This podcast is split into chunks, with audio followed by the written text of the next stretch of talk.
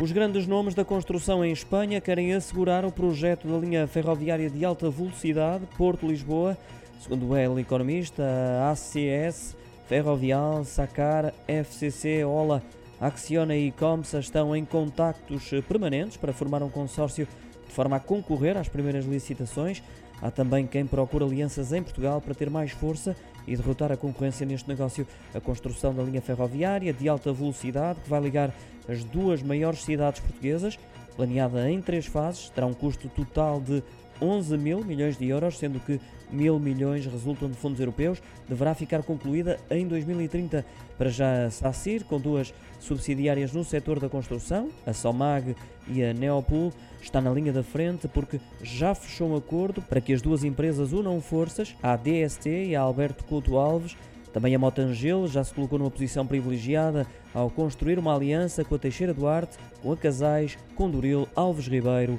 e Gabriel Couto.